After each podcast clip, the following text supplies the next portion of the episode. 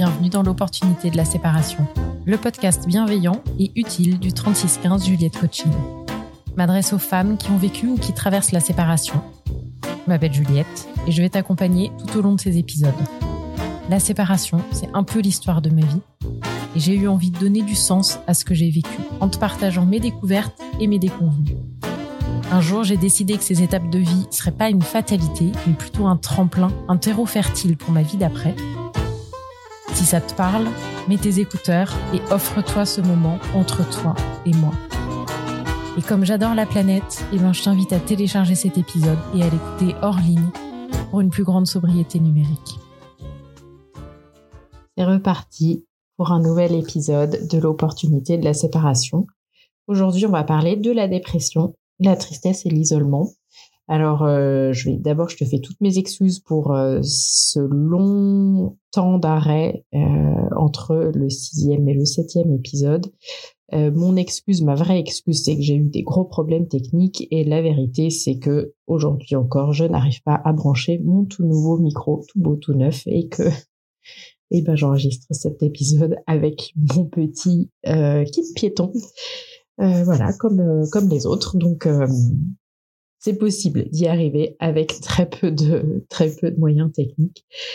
et je tiens à remercier vraiment Aurore d'avoir pris le temps de m'écrire sur Instagram, de me dire à quel point le podcast lui avait fait du bien et l'avait aidé à avancer dans son chemin de séparation et et voilà, et pour être honnête, on a eu quelques échanges euh, avec Aurore et euh, et c'est vraiment euh, grâce à ses à son soutien que je m'y suis remise cette semaine et et que et qu'aujourd'hui arrive cet épisode.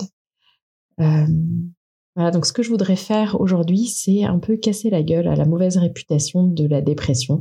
Elle a plutôt mauvaise presse dans notre société et bon, et, à, juste titre, hein, mais, euh, mais quand même, ça me semble important de lui redonner un petit peu ses lettres de noblesse.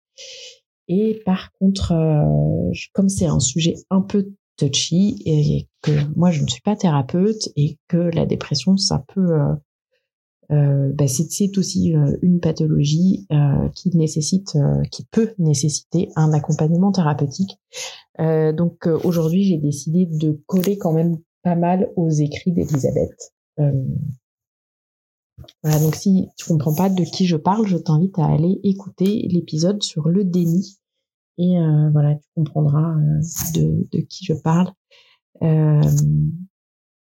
voilà, donc donc je, vais vous donner quelques petites citations de d'Elisabeth et, et on va commencer avec une de ces citations. Donc Elisabeth, elle nous dit après le marchandage, nous revenons brutalement au présent. Un sentiment de vide nous assaille et le chagrin prend possession de nous, plus intense, plus ravageur que tout ce que nous avions pu imaginer. Bien que cette phase dépressive, semble sans issue, elle ne signe pas pour autant un trouble mental. C'est la réponse appropriée à une grande perte. On se replie sur soi, happé par un brouillard de profonde tristesse. On se demande à quoi bon continuer de vivre seul?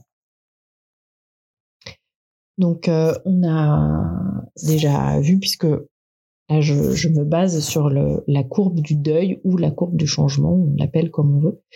Euh, on a vu que le deuil, c'est un processus de guérison et la dépression qu'on peut voir parfois appeler la tristesse ou l'isolement, mais voilà, on, a, on, Enfin là, pour que ce soit plus simple, pendant tout cet épisode, je vais euh, juste parler de dépression, mais euh, mais c'est c'est vraiment euh, cette notion dans le mot dépression, il y a vraiment cette notion de tristesse et d'isolement. Voilà. donc là, tu as bien compris que je ne parle pas de la dépression qui nécessite une prise en charge médicale, mais je parle de cette étape euh, du processus du deuil, et donc là on parle du deuil de la relation. Euh, le truc auquel tu vas faire attention, enfin voilà, on, on part de ce, principe-là, c'est que en fait tu vas juste faire attention à ce que cet état-là ne s'installe pas complètement et à ce qu'ils ne nuisent pas à ta qualité de. Euh, voilà, mais donc pour lui redonner un petit peu ses lettres de noblesse, juste euh, en fait cette étape de dépression, c'est juste une protection naturelle qui euh, permet d'engourdir entre guillemets le système nerveux pour euh, qu'on puisse s'adapter à une situation qui est a priori ou apparemment impossible à affronter. Donc euh, l'idée c'est de d'accueillir cette dépression un peu comme une amie. Alors une amie pas forcément très bienvenue, mais euh, juste de de lui laisser euh, une place, de lui ouvrir la porte, de lui faire une place. Elisabeth, elle dit une place au coin du feu. et en fait, elle va faire son job, la dépression. Elle est,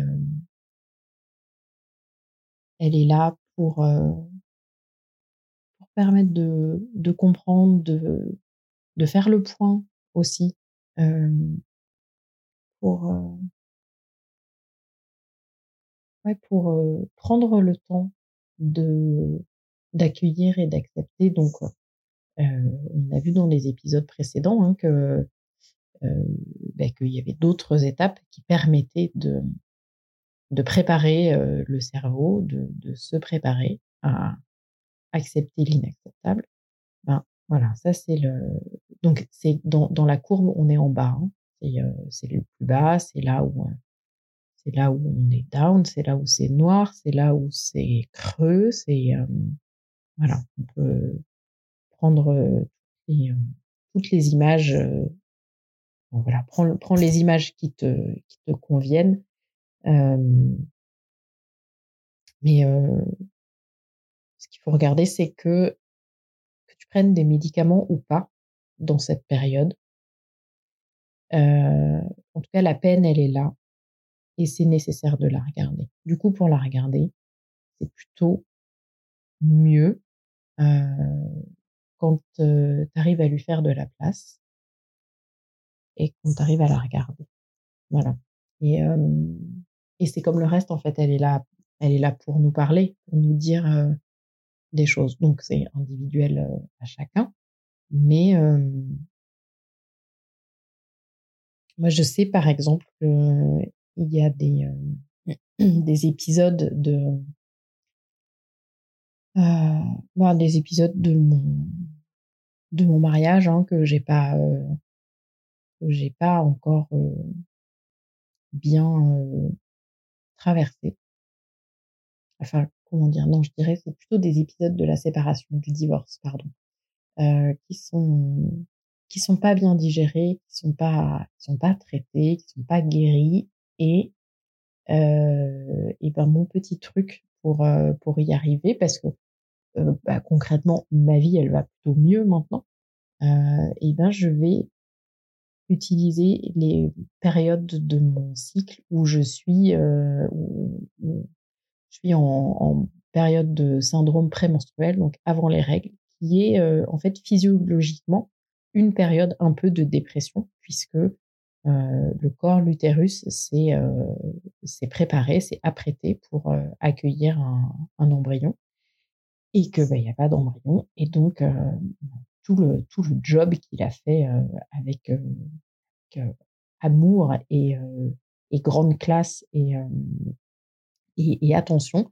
bah, tout ce job-là part à la poubelle puisque euh, la, voilà, il y a, pas le, n'y a pas les hormones nécessaires pour, euh, voilà, il n'y a pas eu fécondation, il n'y a pas de, il a, pas d'embryon qui vient, euh, qui vient s'accrocher et donc là, euh, le, le corps se prépare à, euh, à la desquamation euh, de la paroi interne de l'utérus et, euh, et aux règles. Donc voilà, c'est, euh, enfin, je suis pas, je suis pas hyper euh, douée, hyper calée pour bien parler de cette période-là. Euh, mais euh, mais bon voilà, avec mes mots simplement, c'est est ce que je peux t'exprimer. J'espère que je ne te perds pas en chemin.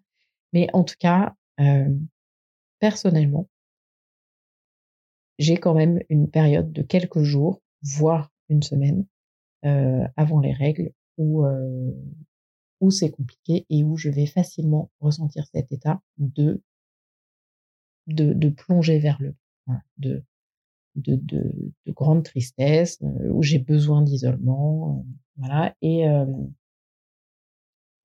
et je, je, vais utiliser ces moments-là pour aller me connecter avec avec ces moments de la séparation qui n'ont pas n'ont pas été bien bien acceptés. par exemple, je, même si mon divorce est quand même ancien maintenant, puisqu'il date de plus de 15 ans, je sais que je n'ai pas encore pardonné ni ni ni bien accepté. Enfin, en tout cas, il y a une, une blessure de trahison qui est très très forte puisque euh, mon mari m'a quitté pour une autre femme. Et, et voilà, donc je sais que ce sujet-là est à travailler. Donc voilà, je vais. Euh, voilà, ça c'est une de mes petites techniques parce que parce que ben, je j'ai pas. Quand c'est arrivé il y a 15 ans, mes enfants étaient petites et et j'étais j'étais pas en capacité en fait de j'étais pas en capacité de d'accueillir ça et de lui faire une place au coin du feu à cette à cette blessure de trahison. mais en tout cas, ce qu'elle nous dit, Elisabeth, c'est que si on lui fait de la place à cette visiteuse pas forcément bienvenue, eh ben, elle va faire son job et à un moment donné, ça sera terminé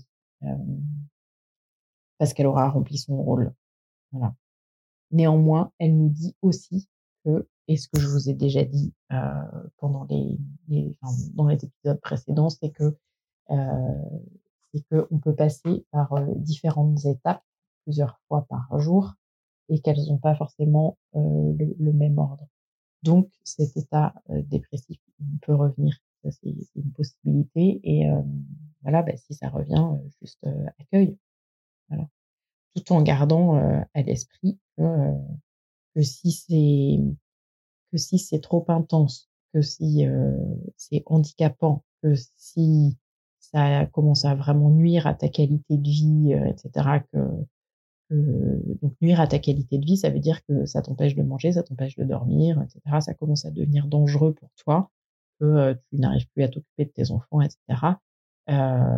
C'est le moment de demander de l'aide et, et demander de l'aide même si c'est difficile. C'est, euh, ça peut être une, une amie, un ami, ça peut être un groupe de soutien, euh, un groupe entre pairs, donc entre pairs PAIRS. Euh, ça peut être, ça peut être tout simplement s'inscrire à une activité qui va avoir lieu en pleine nature et en fait la nature va venir aider. Ça peut être s'inscrire à une activité artistique et là le l'art comme médiation ça peut venir aider. Voilà et ça peut être demander de l'aide à à un coach un accompagnateur un thérapeute une thérapeute et et voilà ou ça peut être demander de l'aide à un médecin aussi et et c'est ok c'est ok de de demander de demander de l'aide. Et, euh, et souvent, c'est nécessaire.